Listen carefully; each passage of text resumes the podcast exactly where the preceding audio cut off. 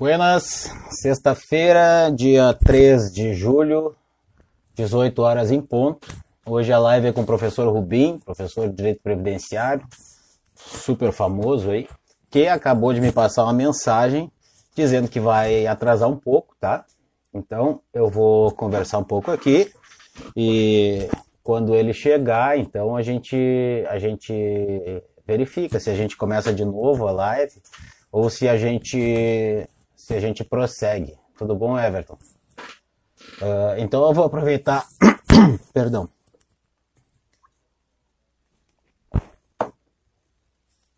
Vou aproveitar para falar do projeto das lives. E aí, Cena Dutra, como é que tá, meu irmão? Uh, como é que ele começou, né? Começou lá no longínquo dia que dia foi isso aqui? Dois, faz dois meses, tá? O Thiago Moisés, meu amigo, me chamou para a gente fazer uma live. A gente falou sobre uh, direito do trabalho e a pandemia. E foi legal, eu gostei. Foi minha primeira live. Perdão pelos cachorros, ambiente de home office é isso aí, né? E aí, eu e o, e o, meu amigo Carlos Mazaferro, a gente já vinha tentando estabelecer uma forma de gravarmos um vídeo juntos para postar no meu canal e no dele. E aí eu descobri que dava para salvar as lives e aí a gente resolveu conversar. Conversamos então ali sobre o retorno dos prazos na pandemia, nem se falava em retorno de prazos, na verdade focamos na área civil e até agora não voltaram os prazos cíveis exceto aqueles de processos novos, que são os processos é, é, eletrônicos, né? Depois teve a live com o Dalla Coleta, que é o, o Kleber, é, é, professor universitário também, é advogado trabalhista, dirigente de ordem, uma pessoa de altíssimo gabarito aí, um amigo muito querido. E aí, Diogo, tudo bom, meu irmão? E depois a gente teve a live sobre a, a profissão do preposto, que é aquele curso que eu dou lá com a Laranja Marranguelo, com a Claudinha, é, com o Samuel Aguiar, que é meu amigo, professor universitário também. E aí, boa noite, meu irmão. E falamos sobre a questão do preposto. Depois tivemos uma live com a Cláudia Maranguelo, falando como é que as empresas estão se virando com esse período de pandemia aí, como é que a coisa anda, né?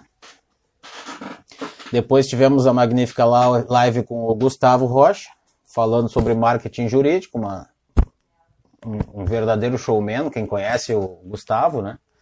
É, ontem ele fez uma live com a Renatinha Bittencourt, super boa, o Gustavo, Gustavo dá show. Depois uma live muito divertida com o meu amigo Dante, que é presidente da subseção de Lagoa Vermelha da OAB, advogado também, sócio do escritório passível e trabalhista, e acho que previdenciário também. Depois fizemos uma live muito legal com a, com a, sobre liberdades e direitos sociais, né?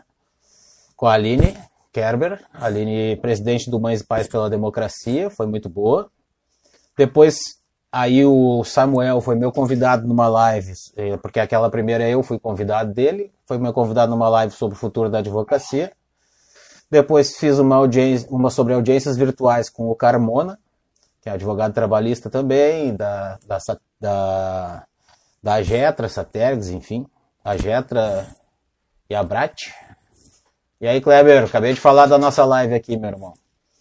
Depois eu fiz uma live com a Keila Amorim, há um mês atrás, mais ou menos. Aquele é presidente da subseção de Sapucaia, da UAB, advogada também, civilista, previdenciarista. Não sei se ela faz penal também. É uma pessoa maravilhosa, super querida. Depois eu, é, essa live com aquele foi sobre a participação das mulheres no, no trabalho de ordem, né? Ó, Gustavo, acabei de falar da nossa live também, falei da, da tua, do Kleber, tô passando por todas porque, já aproveitando, porque o, o nosso convidado vai atrasar um pouquinho hoje, tá? Daqui a pouco ele chega aí. Aí fiz a participação em associações. Uh, depois eu digo quem ganhou o livro, Kleber. A participação em associações com o Júlio Valêncio, presidente da Febrabom, do, dos Bombeiros Civis, né? Onde eu atuo lá como advogado.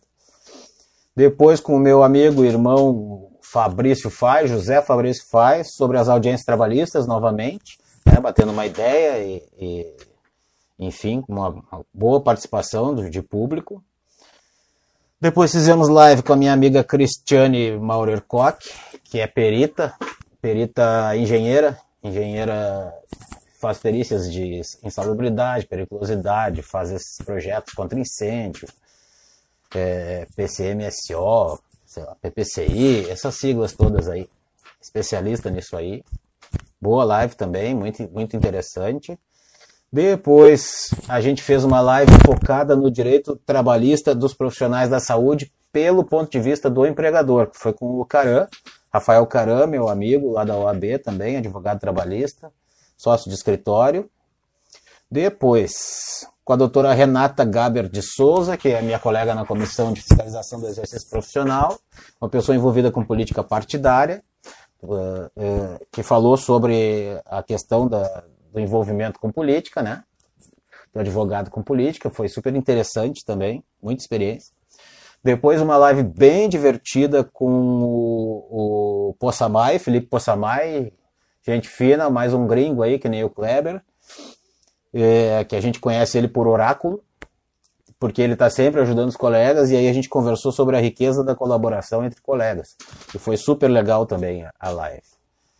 Seguindo, a gente conversou faz três semanas com o Tiago Moisés, aí ele como meu convidado, falamos sobre os trabalhadores da saúde e os seus direitos trabalhistas, já com foco no empregado, no reclamante, né?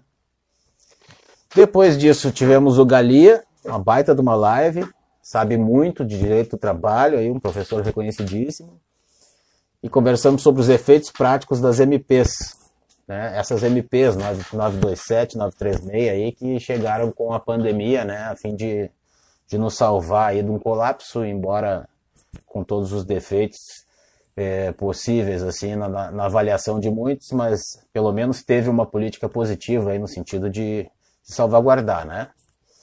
Depois, direito do trabalho em tempos de pandemia, lato senso também, né? Uh, depois disso, uh, peraí. Ah tá, essa foi com o Dr. Augusto Solano Lopes Costa, lá de ele atua em Pelotas e na fronteira também. Depois do Dr. Solano, a gente conversou com a Lívia sobre a garantia dos direitos humanos e os 17 ODS. É basicamente a Agenda 2030 da ONU, né? Depois falamos sobre o trabalho em sindicatos com o Neif, presidente do Sindicato dos Marceneiros. Muito interessante a conversa também. Infelizmente, nesse, nessa live só apareceu o meu vídeo, dele não apareceu, mas, mas a voz sim, foi muito bom. Depois com, sobre publicidade e advocacia, com, com o meu querido Anderson Altini Baldasso, amigo de todos nós. Uma live cheíssima de conteúdo com o doutor Roberto Saraiva, queridão, sabe muito. E por último, aí, anteontem, fizemos a live sobre a defesa de advogados nos processos ético-disciplinares, uma verdadeira aula magna aí com o, com o professor. Ele, ele não se intitula professor, com o meu colega e amigo Christian do Carbo Rios.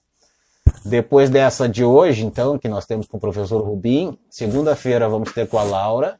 A Laura, ela é do, do, do, da página Café Combustível, vamos falar sobre café e advocacia.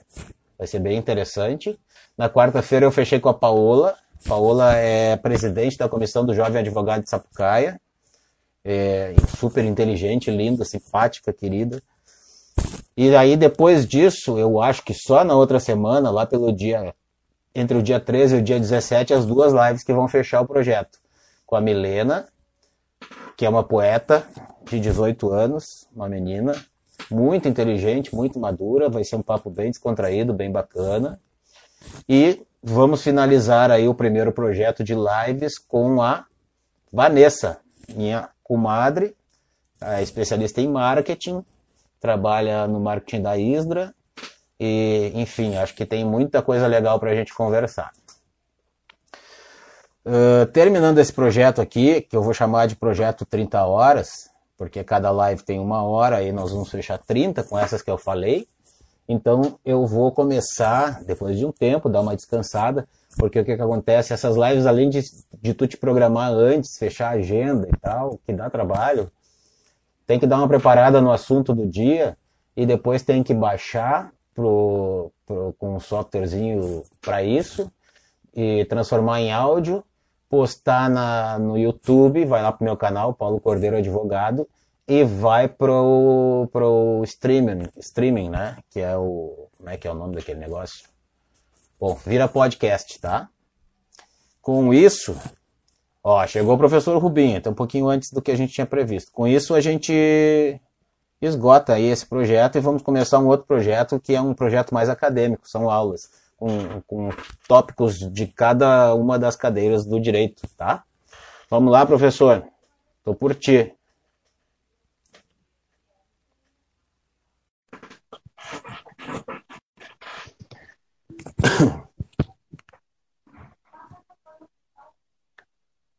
Chamei ele aí.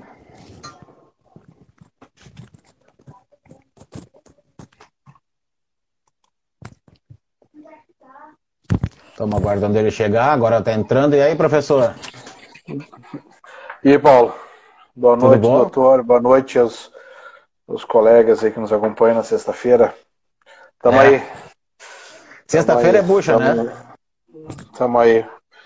Ah, eu, eu para mim, todo, todo dia. Quem é, quem é operador do direito, né, Paulo? Não tem sexta-feira, não tem sábado, não tem domingo, não tem segunda. É. É, na verdade, a gente está sempre aí planejando, projetando alguma coisa e. Ou, e ou atendendo, que, que bom receber o teu convite. Ah, muito obrigado Oi? por estar tá, tá aqui comigo. Uh, não, ou, ou, então atendendo, né? Eu atendo demais. Eu não, eu não sou da tua área acadêmica, né? Eu sou, eu sou um estudioso, mas eu sou mais das questões práticas, né? E admiro muito Sim. quem tem esse currículo que tu tens aí, esse teu dia a dia aí. E, mas eu me imponho, eu, eu me, me ocupo muito em atender clientes, em, em, fidelizar clientes e agora com esse projeto aí das lives que foi tá, tá chegando ao fim e foi super gostoso de fazer. Uhum. É, eu, atendo, eu, eu acabo eu acabo atendendo também, mas eu tô numa eu tô numa na, numa na, no escritório bastante vinculado à área administrativa, né, área de despachar prazos, enfim, e monitorar uma área uh, importante do escritório, que é a área previdenciária, né, especialmente uhum. a área de saúde do trabalhador, essa área vinculada às incapacidades, que eu me dedico aí há mais de 15 anos aí no, no nosso escritório de direito social. Né? Mas a advocacia é tão difícil quanto a docência, não, não, não vejo, não vejo uma, uma coisa mais difícil do que a outra. Né? É, eu acho que a docência é mais organizada no sentido de, de tu estudar as teses e aplicar as teses do que a advocacia, né? A advocacia ela depende da tua aplicação, da defesa e da interpretação, né? E em alguns, alguns uh, lugares, em especial, por exemplo, a justi o JEC, né? A gente parece que tem que estudar algum, três ou quatro tipos de processo diferentes, né? De processo civil, né? Que cada um adota, às vezes, um procedimento. Assim como está virando a advocacia trabalhista hoje, né? Cada, vários vezes uh, uh, cada um aplica o direito do trabalho e especialmente a execução de uma forma, assim. Tá, tá um momento bem conturbado, então te obriga a estudar bastante, como na faculdade quando está preparando o TCC, né? é, é, é, mas a, a, a docência também, ela ela, ela te exige uma, uma atualização muito constante, né, Paulo? E, e, e, e, também as questões elas não são uniformes no, no, que, no que toca ao tratamento né, uh, delas, então é, há uma dificuldade muito grande. Sabe que uh, até nesse semestre, quando passei a, a, na graduação da aula no IAD, uh, há uma dificuldade até maior, porque os alunos eles estão um, um, ouvido em ti, outro ouvido na TV, mas também o outro, o aluno mais atento está com outro ouvido no notebook, uh, instantaneamente procurando material e buscando informações e jogando, jogando na tela. Tem esse, esse detalhe que agora é engraçado. Doméstico, né? Tudo isso no ambiente doméstico. O cara tá ali com o filho correndo em volta, né? Ô, pessoal, eu, eu hoje eu, eu não vou cumprimentar cada um que entrar porque eu quero dar mais espaço para o doutor Rubim. Mas muito obrigado por aqueles que estão sempre assistindo aí, os amigos que estão sempre dando uma força. Eu quero é ser conhecido pelos amigos do Rubim, que é um é o famosão aqui, né? É, que isso. Mas, é, mas a dificuldade aí, Paulo, tá, na verdade, em, em, em receber essas informações instantaneamente, né? Porque é, tu pega assim, ó, pega uma turma, como uma das turmas que eu tive com mais de, de 75 alunos, uma turma de direito previdenciário, tu pega três, quatro alunos jogando simultaneamente informações diferentes e questionamentos diferentes, ou um com é. uma jurisprudência, outro com uma doutrina, outro com um questionamento, não é? A, a, a aula em AD realmente ela, ela revela algumas algumas dificuldades é, ou, ou, nem tanto dificuldades, mas diferenças da aula ao vivo, né? Que tu tem mais controle, tu, tu, tu consegue é, conduzir melhor as circunstâncias, tá? E, e, e, e, isso me faz pensar até nesses paralelos da advocacia com essas questões das atividades virtuais, né, como audiência, uhum. sustentação uhum. oral, não é? é? Não sei qual que é a tua, tua impressão sobre isso, se, se tu acha que ah, na advocacia há um, há um prejuízo também para a defesa do cliente nessa atividade, nessas atividades virtuais. Sim, tem alguns problemas nisso aí, Rubim, que eu, que, eu, que eu vejo, tá? Eu até fiz duas ou três lives sobre esse tema, tá? Boa. Primeiro deles, a audiência, a audiência virtual de conciliação é uma coisa, tá?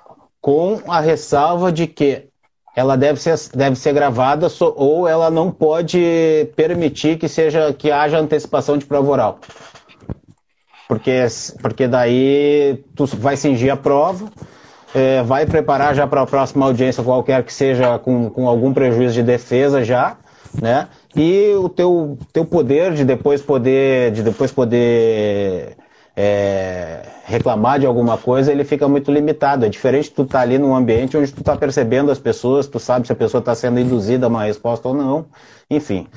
Agora, a audiência de instrução, na minha visão, ela é totalmente impossível de se fazer por teleaudiência. Justamente por essa falta de controle do ambiente, porque quem lida com direito social, como é o nosso caso, tu tem no outro, no polo ativo, geralmente uma pessoa muito simples, né? E Sim. essa pessoa precisa do calor humano, precisa do advogado do lado dela. Às vezes a pessoa tem idade ou é humilde demais, tu precisa pegar na mão. Você olha, calma, vai ser assim assado. Leva na sala de audiência para ver como é que é uma audiência, para ver o que, que vai acontecer, porque eles têm pavor de estar na frente do juiz, apavorados, né? Eles ficam constrangidos, inclusive, de estar na frente do réu. É o normal, né? No teu caso, o réu, a maioria é o ente público, né? No meu caso, em geral, é o empregador da pessoa, um ex-amigo, tem essa função social é. também de reconciliar, né? Uhum. É então, que no meu caso o INSS, é que no, no, meu caso o INSS muitas vezes ele nem vai na audiência também, é um pouco diferente né, de ter o Estado uhum. como, como réu, é. porque ele não, não pode sofrer os efeitos da revelia, confissão, assim por diante, né? Mas eu, eu, tô, eu tô acabando meu, minha tese de doutorado esse ano aí, Paulo, e eu tô justamente tratando é, da conversão dos processos físicos e eletrônicos e dessas limitações do direito das partes naquilo que a doutrina do processo contemporaneamente chama de processo justo, na né? teoria do processo justo. O que que, o que, que isso implica de limitações? E, e, e uma das questões que eu estou salientando bastante é que eu estou vendo o juiz, eu estou vendo o juiz muito distante do processo eletrônico, Paulo. Está me preocupando demais isso não é? é eu estou tentando resgatar essa questão da humanização do processo e, e, e, e, da, e de uma participação mais ativa e mesmo mais humana do magistrado, né? Eu tô, eu, eu tô, é essencial. Eu tô, eu, tô, eu, eu tô sentindo e eu queria te ouvir dentro do direito social, né? Também é, eu estou sentindo que o juiz ele aproveitou, entre aspas, essa mudança do processo físico para o processo eletrônico Uh, e ele simplesmente está deixando o, o, barco correr, por regra, tem juízes muito bons, mas está deixando o barco correr como se por, como se esse modelo fordista de produção de processo, de uma fase para outra, de uma fase para outra, ela fosse produzir um resultado final justo final, no, no, final, que seria na prolação da sentença. Né? E, uhum. e, e, e isso vem explorando, usando a doutrina brasileira e também estrangeira, é, é, essa, essa, esse afastamento e, e buscando um resgate desse contato das partes com o magistrado nessa formação dos atos processuais tendentes ao ato final, que é a decisão de mérito. Né? Eu enxergo muito isso que tu falou, é, esse distanciamento do juiz com o ser humano que está ali, né, o jurisdicionado. Uh, vejo algum, alguns, é, a minha área é bem limitada, eu faço pouco civil e muito trabalhista, né? E do previdenciarista, eu nunca fui previdenciarista, não sei porquê, porque é uma área muito próxima da minha, né? sempre mantive parcerias, enfim, mas eu nunca atuei uma que outra vez no previdenciário. Eu, naquilo que eu não sou especialista, eu não gosto de atuar. A não ser que seja uma demanda muito simples. Eu não acho que o direito social seja simples nunca. Né? Então, sou especialista em direito do trabalho, soluções alternativas de conflito, esse, nesse outro é, tópico sem prática, tá? Eu vejo juiz, uhum. alguns juízes, especialmente de uma safra trabalhista de uns 10 anos para cá, de uns 6, 7 anos para cá, sem essa aptidão para lidar com pessoas. Alguns, tá? Com algumas exceções fortíssimas, que são pessoas assim encantadoras no trato com as pessoas e que resolvem ali de na audiência de, de, de conciliação muitas vezes. Porque eu acho que é esse uhum. o papel do juiz. Assim como alguns juízes uhum. mais da antiga, super conciliadores, explicam para as partes que não é uma inimizade, que é uma questão de acerto, e aí a coisa flui a ponto da gente sair da sala de audiência e as partes se abraçarem e, e chorarem porque uhum. recompuseram uma, uma, uma relação que já não mais existia, né? E eu uhum. acho que esse é o, é o, dever de todo operador do direito, é a paz social, né? e isso não é balela, não é aquela coisa que a gente aprende da faculdade. Eu acho que essa é a verdadeira satisfação do advogado, resolver. Né? E sim, o processo eletrônico, primeiro, ele te deixa distante da, o, o juiz distante das partes e a gente distante do juiz, né? Aquele, uhum. Aquela conversa com o juiz na audiência, aquele explicar melhor com, de forma é, verbal né, e não escrita, é, faz uhum. muita diferença no processo. Muita, muita diferença. Além de uma outra metodologia que tu tem que ter para acompanhar o andamento processual. Né, para não te perder nos prazos, para não te perder na, no processo. Ele é diferente de tu chegar na sala, na sala de audiência, folhear os autos, né, conversar uhum. com o advogado da outra parte, já tentar conciliar ele é realmente ele é inumano, digamos assim, né? Uhum. É, e, e, então essas dificuldades que, que, eu, vi, que eu consigo fazer umas, algumas correlações entre a docência no IAD e, e, e a advocacia no, no, no, no, no processo eletrônico, né? Porque a gente nota de alguma maneira esse, esse, esse distanciamento e, e a gente perde, perde um pouquinho aquilo que, historicamente se chamou de princípio da identidade física do juiz, né? Uhum. Na, na, na, nas demandas, né? E, e, e, algumas soluções eu, eu, eu, eu, projeto, né? Porque evidentemente que na tese de doutorado a gente tem que projetar alguma coisa. Uh, e, e, eu, eu projeto fundamentalmente a questão dos, da intervenção do juiz é, na condução do processo a ponto de autorizar algumas mudanças no procedimento. Né? Ou seja, tirar ele do modelo automático, daquele modelo fordista, especialmente a partir de requerimentos da parte, Paulo. Tem um artigo do Código de Processo Civil que me parece muito aplicado também na área trabalhista, que é, é aliás, é, é, me parece que ele até veio a, a, a, lógica dele da área trabalhista, que é o princípio, ou o artigo que trata da flexibilização dos prazos a, a uhum. possibilidade, do, a possibilidade de, de, de, prorrogação de prazo, tem um artigo 139.6 que fala que o juiz poderá prorrogar os prazos, né?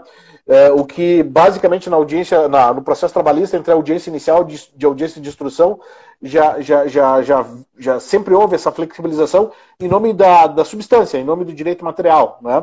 Uhum. E, e, e, me parece que, que o modelo como a gente está tendo, e aí a crítica que eu faço principalmente aos juizados federais previdenciários, né? É um modelo que a gente não, não nota nenhum tipo de diálogo a ponto de flexibilizar o procedimento para qualquer medida, especialmente matéria de prova e produção de prova, não é? Uma dilação de prazo para juntar documento, para para juntar um laudo de assistente técnico, não é? Alguma flexibilização no procedimento que é fundamental, é? Para a gente chegar no resultado final é, legítimo, né? Então, como então se o mundo a, fosse perfeito, né? Como se o mundo fosse perfeito. É, como se o mundo fosse perfeito e, e, como, se o, e como se o processo não precisasse da intervenção. Uhum. Da intervenção das partes. Né? Eu sei que tá, tá entrando muita gente boa aí. Queria mandar um abraço para o meu amigo Bruno Betaz aí, que está acompanhando a live, me convidou aí para o OAB do Paraná para segunda-feira, tá com eles lá. Um abraço. Né?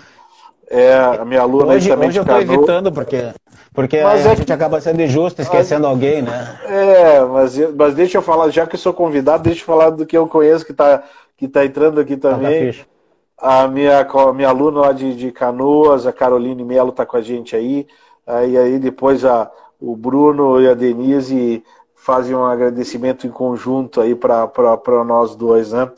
Mas, mas é interessante, a gente não tinha essa pauta definida, Paulo, mas é, é, essa pensando agora contigo aqui essa, essas correlações entre, entre, do, entre o, o, as atividades da docência e da advocacia no mundo virtual elas, elas acabam se encontrando mesmo né a, a, vantagens e desvantagens né vantagens e desvantagens eu já tinha pensado Mas... quando pode ser complicado dar uma aula virtual, né? A minha, a minha mulher, ela é estudante acadêmica e, e eu vejo ela tendo aula aqui, mas ela é uma pessoa extremamente concentrada e participativa e tal. Se fosse eu, ia ser um pouco diferente, eu sou mais relaxado, assim, né?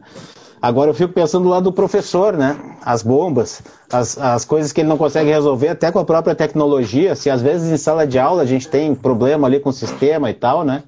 Imagina online, onde a gente naturalmente já é educado, ou, ou se, aprendeu a olhar para a tecnologia e ter respostas rápidas, né? E quando tu está é, lidando com o ser humano, isso nem sempre é possível, né? É, ainda mais que a gente não, não, não, não ninguém foi preparado, né? isso eu posso dizer porque nós sempre fomos professores, eu sou professor há 10 anos na, na, na graduação, né? E a gente não estava preparado para dar aula em AD, né? Assim, não foi preparado porque não, um evento foi absolutamente é, é, aleatório e inesperado, o evento do coronavírus. Foi né? uma, tem, uma tempestade na nossa vida, né? É, Já se vão então, quase seis meses que nós estamos presos em casa, né, tia? Que loucura, né? Loucura. E onde tu vai, tu continua preso, né? Porque é, os problemas eles estão em todos os lugares, né? Agora eu estou em Gramado, que o Bruno está dizendo para tomar um vinho. Aqui. Pois é, o Bruno está dizendo que está em Gramado. Pode, pode ficar tranquilo, pode ficar tranquilo, pode ficar tranquilo que hoje tem. Eu mas, em Porto Alegre ia é, tomar um vinho, mas não quis ser deselegante contigo. Não quis ser mas deselegante. Mas o vinho tá ali, daqui a pouco eu vou tomar. Ah, tá bem, tá bem. O vinho tá ali e a carne também, que vamos, hoje vamos fazer uma... Vamos botar uma carninha passar. Mas a, a questão é que o, o problema tem em todos os lugares, né? Agora Agora, a, a, a, a complexidade para o professor da aula em EAD é uma complexidade, olha, bastante, bastante significativa. E, e, e, a gente tem que lidar com tudo. Agora, e tudo é novo, né? Lidar com produção, fazer prova, Paulo. Fazer prova no EAD. Tu tem que ver a, ah. a burocracia que é fazer prova, porque ao fazer a prova, tu já monta o gabarito. Ele já sai, tu já uhum. monta para que ele já saia automático ao final da avaliação, né? para o aluno já saber sua nota. Evidentemente que o sistema corrige. O sistema corrige as questões objetivas, né? Pelo, pelo gabarito.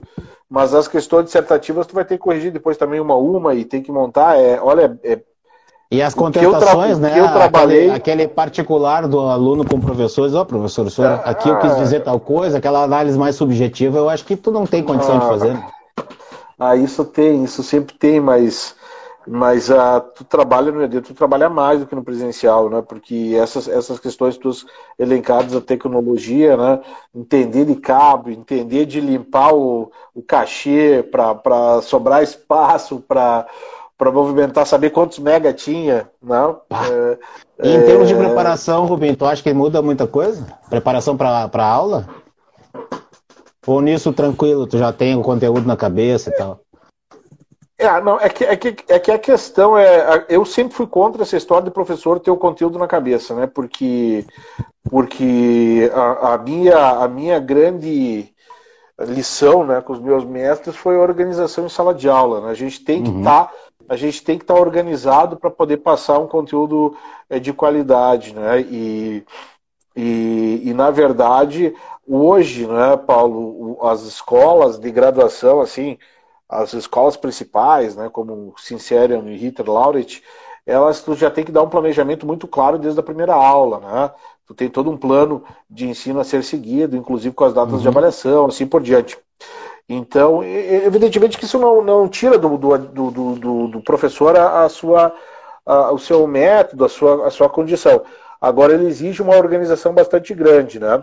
uh, o que acontece no IAD é que, como tu não tem o um contato visual com os alunos, né, é, tu tem que fazer um esforço redobrado para manter a atenção constantemente deles. Porque uhum. tu tá falando de uma aula, né, Paulo? Tu tá falando de uma aula de, de um turno de três horas, né? Tu pega um turno que Sim. começa às 19 e se encerra às 22. E o turno Com os agravantes, aqueles que nós falamos antes, né? O cara tá em casa, o cara tá dividindo a atenção com o laptop, com os filhos, com o cachorro, né? É, com o banheiro, com o frio, com, enfim, em casa. A, a começar, Exatamente. que o meu, meu grande desafio é trabalhar em casa, eu trabalho em home office desde 2018, final de 2018. O grande desafio foi saber que aqui também é meu local de trabalho. Porque o meu cérebro, eu chegando no portão ali, ele já pensava em relaxar. Estou em casa. Pronto, matei, ficava no escritório até a hora que fosse, mas a hora que eu chegava em casa eu não queria saber de nada. E, é um grande desafio, acho que eu levei seis meses para me acostumar com isso, que eu estava no meu ambiente de trabalho, não só na minha casa. Agora com a minha mulher junto fica mais fácil, aquele ali é o ambiente dela, né? Então ela é super produtiva, super séria, e se eu começo a fazer muito barulho aqui, ela me xinga. Então, a chefe tá perto, tu, a gente trabalha tá, melhor. Tu, né? quer, tu, tu, tu, tá, tu tá integralmente em casa, isso tu quer dizer. É, isso, é... ela também tá trabalhando em home office. Tá e ele é chefe por natureza. É. É... Ah, sim, os problemas de tecnologia que, que incidem muito naquela pergunta que tu me fez, do, das audiências. Por exemplo, tu é o autor, eu sou o réu, tá? Sim. Aí tu é ouvido, teu depoimento, confessa meia dúzia de coisas ali, teu advogado fica louco lá, né? Aí vai para mim falar, dar meu depoimento pessoal. E aí cai a conexão. E o juiz é obrigado a transferir a audiência, eu já sei tudo que tu falou. Uhum. Por exemplo. Ou a testemunha Sim. depois já sabe o que, que tu falou. Sim. Isso, isso impede rigidez do processo das provas de qualquer maneira. Não tem, nunca mais tu vai poder confiar naquela prova. É complicado. É, é complicado. A gente discutia também a, essa semana aí, na segunda-feira, a questão dos julgamentos virtuais, né? Que é uma decorrência dessa situação, né? É, os julgamentos virtuais com, por exemplo, com como está acontecendo no Supremo, com sustentação oral gravada. Aí não tem condição, né? Não, não... Sim, mas então para que, que adianta a sustentação oral se o camarada vai decidir ali na hora mesmo? Então é, não, não precisa sustentar. Não parece, não parece estar de acordo com o devido processo legal, né? Essa questão. Não, eu acho da... que não está, né? Eu acho que não está. Porque se o objetivo da sustentação é mudar o voto, já, do, vamos dizer do TRT aqui, a forma como é feito já é, eu já acho ruim. Porque tu chega, o voto já está pronto, tu tem acesso somente ao acórdão, ou à emenda, né? Ali rapidinho. E aí tu vê o que que não foi, o que que foi discordante daquilo que tu recorreu e aí tu tem que discorrer sobre aquilo sem saber qual foi o ponto que a pessoa discordou ou não. E se é algum ponto extra daquilo que tu falou, tu não sabe. Então, Sim, mas maior tu lê ementa, vezes é... Tu lê ementa, é, lendo a emenda primeiro, pelo menos. Então. Pelo menos isso, mas ainda assim é, fica ruim. E, e outra, né? Se tu conseguir um pedido de vistas, é a grande vitória. Né? Porque a partir Sim. dali, dificilmente o pedido de vistas acontece. Né? Até para é. é, é, difícil para quem é advogado experiente também chegar lá já sabendo que tu provavelmente não vai mudar nada, né? O que tu tinha para mudar, tu mudou num recurso já escrito, né? Mas eu acho que isso distancia muito também a justiça é, e a questão da paz social. Tu não consegue sair de um processo com aquele pensamento, de, oh, eu perdi tal coisa, mas eu ganhei tal coisa, foi legal. Ah, eu acho que foi justo, sabe? É. Aquele sensa aquela sensação de quando a gente faz um acordo ganha-ganha, assim. Ah, eu acho que foi justo, foi legal, tudo bem, não ganhei tudo que eu queria, mas tá, tá justo. Eu acho que quando a gente a, mecaniza, assim, nós estamos muito longe disso. Não vai é, acontecer aí, essa justiça. Mas aí, aí, tu, aí, tu, tu, aí fica bem claro o seguinte, né, Paulo? É, tu mecaniza, tu mecaniza em favor de quem? Né? Do judiciário, é, né? Da produtividade, é, das metas do CNJ. Essa, essa, essa é a minha maior crítica ao sistema todo. É, o sistema tu mecaniza, tu mecaniza colocando o Poder Judiciário no centro do sistema. E uhum. no centro do sistema, quem tem que estar o jurisdicionado. Esse Isso, é o grande como problema. Se fosse, como se o judiciário fosse mais importante que o jurisdicionado. E não é. Esse é o grande problema do sistema. É, porque é. tu vai ver, ó, tu vai ver essa forma, mesmo lendo a emenda, ou como nem tem emenda, ou quando tu vai fazer uma ostentação oral de. Uma ostentação oral de cinco minutos, que é no juizado, né? Na turma recursal do juizado. Uhum. É, tá claramente o sistema sendo colocado acima do jurisdicionado. E, uhum. e, e, e quem começa o processo, quem movimenta o processo, quem que paga toda essa estrutura? Né? É, é, é, é bizarro. Para que, que ele serve, ter... né? Para que isso serve? Que ele serve? É, tu, tu começa a trabalhar o contexto geral, assim, né? Da, do, é, e entender o contexto geral, aí tu fica um pouco assustado. Por isso que os principais juízes, para mim, os grandes juízes que eu, que eu vi atuar, são juízes que o quê? Que eles têm ideia clara uh, de que eles são agente político do Estado, que eles estão lá para servir, que eles são mais isso, um servidor isso. público um servidor público absolutamente qualificado, absolutamente fundamental, né? Uhum. mas, mas não se nega a importância é... dele, né? De forma alguma. De forma alguma. Mas está lá, né? É, é, é, é para auxiliar uma solução do jogo, né? E, então me preocupa muito essa colocação do juiz como acima das partes, acima de todo mundo, e, e, por isso que eu me animo muito sempre a discutir, Paulo, o Código de Processo Civil, porque me parece que ele, que ele estabelece uma, de uma maneira mais clara a, a, relação que deve se ter dentro do Estado Democrático de Direito. Né? O juiz sendo tu mais uma essa, peça. Essa reforma do CPC foi, foi positiva? Lato senso? Eu acredito que sim, eu acredito, é só que a gente tem que muitas vezes enxergar, né? Tem muita gente que vê o novo como se fosse o velho e não consegue uhum. entender muitas, muitas das mudanças. Né? Eu vejo, especialmente aquela parte principiológica do código, a parte inicial é, bastante, bastante clara, né? E, e, e para mim, o artigo mais importante do código, que é o, o, artigo que exige a fundamentação completa, ele é um pano de fundo de tudo que a gente está falando, que é o 489. Não é? Porque teve muita gente que falou assim: ó, como assim que o código vai dizer para o juiz o que, que é fundamentação? Não, o código tem que dizer sim. Se ele tem que sim. dizer silêncio, o senhor, o senhor tem que respeitar uh, o código jurisdicionado, decidir fundamentadamente, sim. Nós não estamos mais naquele processo que o juiz, na sentença, ele só dizia sim ou não, precisava fundamentar, e estava morto e encerrado o uhum. processo. Uhum. Né? E foram então, muitos anos assim, né? muitos muito, anos foi, foi muito tempo assim. Então tem que fundamentar, tem que legitimar a decisão judicial, tem que caber recurso, não é? Então, olha. É, é, eu vou te dizer, é, agora me lembrei de uma coisa sobre essa questão da fundamentação. Tem muita coisa boa aí. O consumo é, é, um embargo de declaração totalmente procedente. é, é, engraçado, né? Quando a gente fala em fundamentação e quando a gente fala do juiz entender a, a, a, a função dele como agente legitimado, né? E automaticamente a gente, a gente pensa nos embargos de declaração, porque porque é, é, o dedo na ferida. Né? E, e, e, aquele juiz lá, Paulo, que diz o seguinte: nega provimentos e embargos de declaração, mas dá o que tu concede, dá o efeito infringente, ah, você uhum. nega. tem, tem, tem, tem, tem esse também, Tudo né? Bem, né? Eu já estou é. numa idade que eu não quero ter razão, eu quero conquistar o resultado. É, não me preocupo mais muito.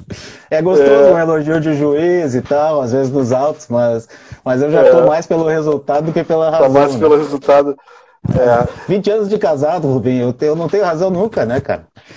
Ah, tu, tu já, olha, olha que eu tô, eu tô nos 14 aqui e e comecei a perder a razão quando, quando, quando fez 10. Eu acho que esse é o, é o barco. Mas é, a nossa, é, nosso ponto de, é nosso ponto de maturidade, tia. É quando a gente vê que a gente vai ser feliz assim, não tendo razão. Ai, ai, ai. É, mas é, é uma adaptação, é uma adaptação difícil, né?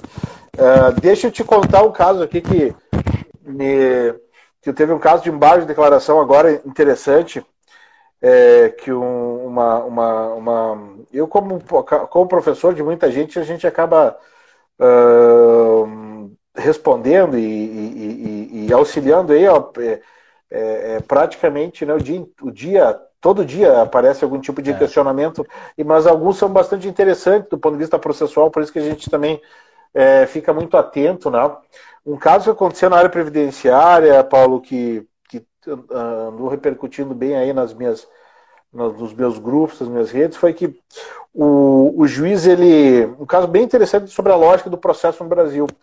O juiz, ele, ele se, na fundamentação, ele se curva ao entendimento, ao entendimento de um precedente, se curva o precedente. é, dizendo que ele tinha uma posição pessoal que não concordava com o precedente, mas que o STJ acabou de emitir um tema que realmente resolveu a situação e que ele, então, como juiz de primeiro grau e respeitando os precedentes sendo obrigatórios pela nova disciplina do Código do Processo, ele se curvava os precedentes. Só que no dispositivo, eu não sei se ele estava usando alguma sentença antiga dele, o um modelo antigo, no dispositivo ele julga exatamente de acordo com o que ele, uh, pensa. Com o que ele pensa. Uhum. É, pode e ser a... uma questão de modelo, sistema fordista também, né? Sai coisas ali e aí, é, e aí o caso era mais grave até porque é, é, era, era a sentença igual, ela foi de, de, de parcial procedente, mas foi num, um dos itens, essa questão, um dos itens que era um item que acabou sendo importante para o segurado. Como a advogada ela leu a fundamentação, ela não se ateve com cuidado no dispositivo, naquele pedaço, ela só se deu conta disso, Paulo, na hora de executar. Né? Muitas uhum. vezes acontece isso, né? Tu vai executar, vai abrir a sentença, vai esmiuçar, ou vai trazer o teu contador aí na área trabalhista para esmiuçar. Puxa vida, tem um detalhe aqui que eu não me dei conta. É, aí, vou te dar um exemplo semelhante. Acabou, conclui aqui, depois eu falo também. Legal. Aí, aí, na verdade, o que aconteceu, como ela não tinha mais prazo, né? É, claro que ela, ela me consultou sobre alguma, alguma questão é, processual que poderia ser trabalhada numa petição que ela ia fazer junto ao, ao juiz e, e, e falar com o magistrado a respeito, né? E aqui, uh, e aqui eu, eu entendi, né, e foi o que acabou acontecendo, a tese vencedora, que se tratava de uma hipótese de erro material. Né? Uh, um erro de exteriorização. O juiz quis dizer uma coisa e acabou dizendo outra.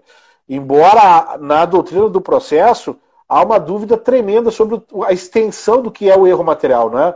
Uh, ou erro de cálculo na parte de execução que na execução trabalhista tem muito disso, né?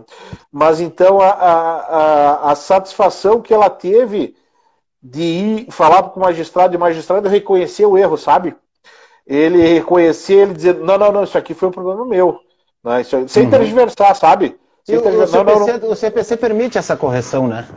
Quando é, é mas aí, material quando é erro material. Mas o que é o erro material é difícil de identificar. Uhum. O TPC uhum. vai dizer lá no 4941 que erro material não está sujeito ao, ao, ao trânsito julgado, que poderia ser corrigido em execução. Agora, o que é exatamente erro material, não é? eu em duas últimas lives, as minhas lives de domingo de processo, eu cheguei a tratar do tema do erro material com duas grandes referências no Brasil, não é? é, é o professor Delore de São Paulo e o professor Beclaut de, de Alagoas, e cada um deles, divergentemente de mim, tem entendimento diferente do que é erro material. E nenhum deles uhum. entendeu que nesse caso era erro material, para tu ver que é complicado. Mas o magistrado. Em magia das questões processuais. Mas eu acredito uhum. que quando, de, quando o magistrado ele tem uma certa sensibilidade, né, ele tem que colocar o direito material em cima de determinados debates processuais, não é? e foi o que ele fez no caso concreto, refazendo a sentença dele depois do trânsito julgado. Né?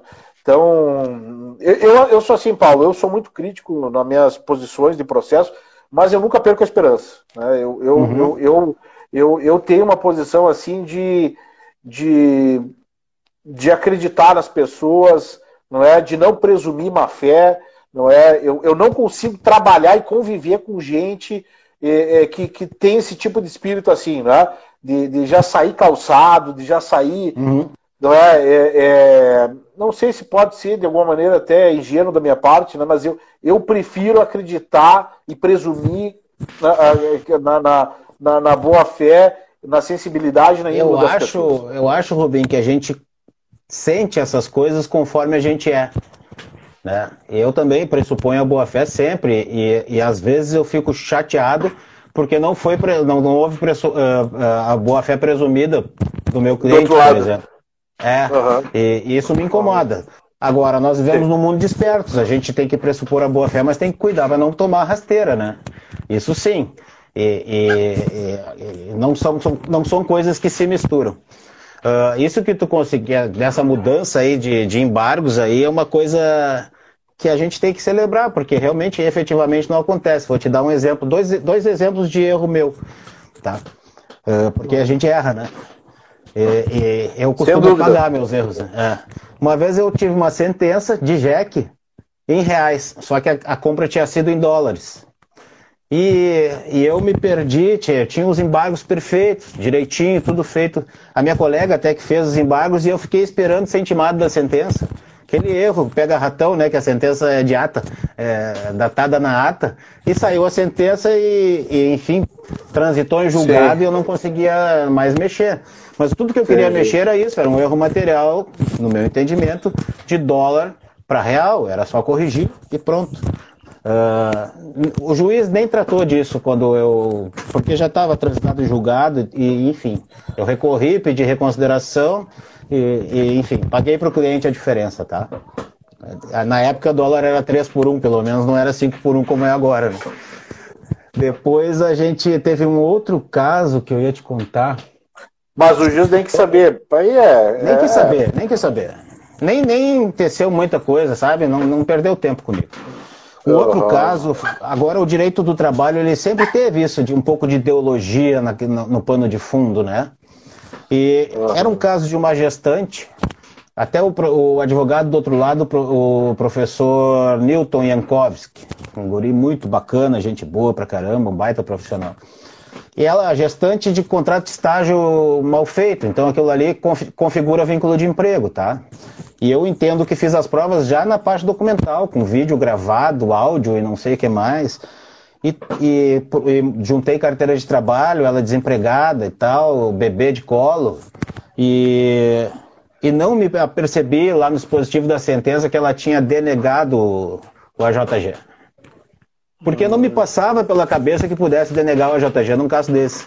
Não tinha nenhuma sombra de possibilidade, sabe? Na minha cabeça foi uma grande lição. Agora eu já estou com o dinheirinho separado para fazer o recurso, já fiz agravo de instrumento, né? Estou aguardando voltar para que me mande pagar as custas do RO, porque eu não preparei o RO, não sabia. Para mim estava JG, tranquilo, nem recorrido a JG. Eu não vi, foi uma linha. Foi uma linha. Então, é só para salientar a importância dos embargos, né? É, para esclarecer aquilo ali, porque estava documentado nos autos que ela tinha direito ao JG. Né? Seria um, muito diferente. Agora já faz quase um ano que eu estou aguardando o julgamento do agravo. Olha a diferença muito, que faz.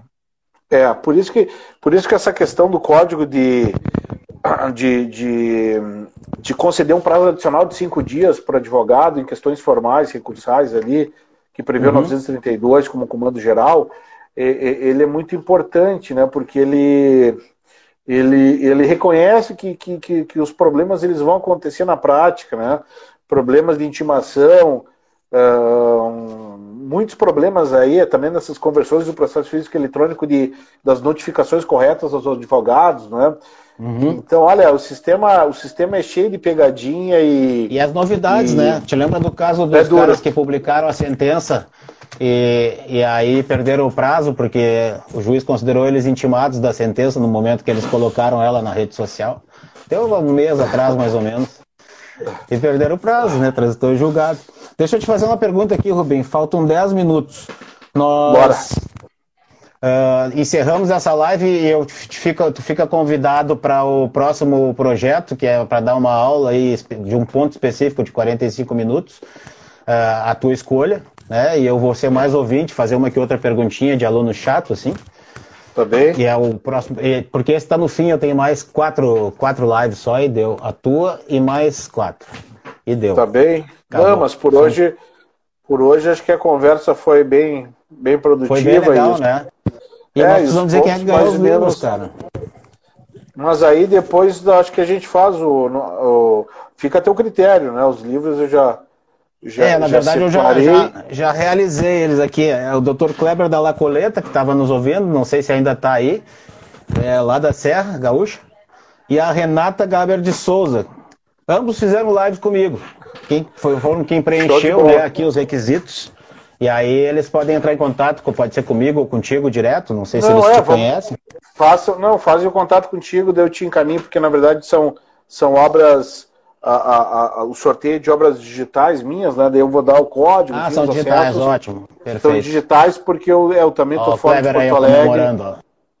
Estou fora de Porto Alegre e nem teria aí a, a condição de encaminhar, nem autógrafo Kleber, nesse momento. Kleber é uma, é uma grande figura, eu te recomendo de um dia vocês baterem um papo, que, pá, que cara gente boa, como tu. Ah, assim. legal. Legal, legal. Não, mas foi bom, foi bom a gente, que a gente estabelecer essa, esse contato, porque a gente acaba identificando, nem sempre é assim, mas contigo a gente acabou identificando muitos pontos em comuns, né? Dessa é. nossa visão aí de, de processo e de, de mundo aí, acho que foi, eu acho que foi bacana. Para né? mim é uma ousadia, porque eu não sou um processualista, não sou sequer um acadêmico, né? Eu sou um estudioso de questões práticas. Meus cursos que eu dou são todos de questões práticas. Ó, oh, Cris, Cris Carrion, nossa ah. conselheira federal da OAB. Bom, querida. É, mas, mas eu também, a minha, a minha, o meu ponto de, de, de, de partida sempre também nas obras é, é, é, tratar de temas teóricos, mas que resolvam problemas. Né? Eu sou, uhum. sou, viciado, sou viciado nesse ponto de, de resolver problema, de falar com o advogado que atua na prática, né? e, e, e, é por isso mesmo que escolhi esse tema aí, como te coloquei, da, do doutorado, né? bem rente à realidade, bem rente aos problemas que a gente vive no nosso dia a dia e, e nessa falta de, é, de, de, de, um sentimento que a gente tem de, de, de pouco pertencimento do processo, né? Comparado com o processo Isso. físico que pegava na mão, é uma, uma falta de pertencimento que, que, que me, me consome um pouco, me tira um pouco a tranquilidade, né? E eu estou sentindo isso nas aulas agora também. Não sinto mais a agora, turma só... comigo, né? Ah, isso aí faz muita falta, né? O olho no olho faz toda, toda a diferença. Agora, só para a gente não deixar sem esperança o pessoal, tudo bem que numa sustentação oral a gente não vai conseguir mudar grandes coisas, mas na apresentação de memoriais a gente tem uma oportunidade totalmente diferente. Normalmente se tem o atendimento do, do magistrado ali a ti, de forma particular, e não tem nada de regular nisso, né? E a gente consegue, pelo menos, expor o ponto de vista da parte de, de uma forma mais humanitária, né? A mesma coisa que funciona na conversa de balcão com a assessoria do juiz ou com o próprio juízo, né? É, é sem dúvida, sem dúvida. Acho que são, são movimentos que são importantes, tá?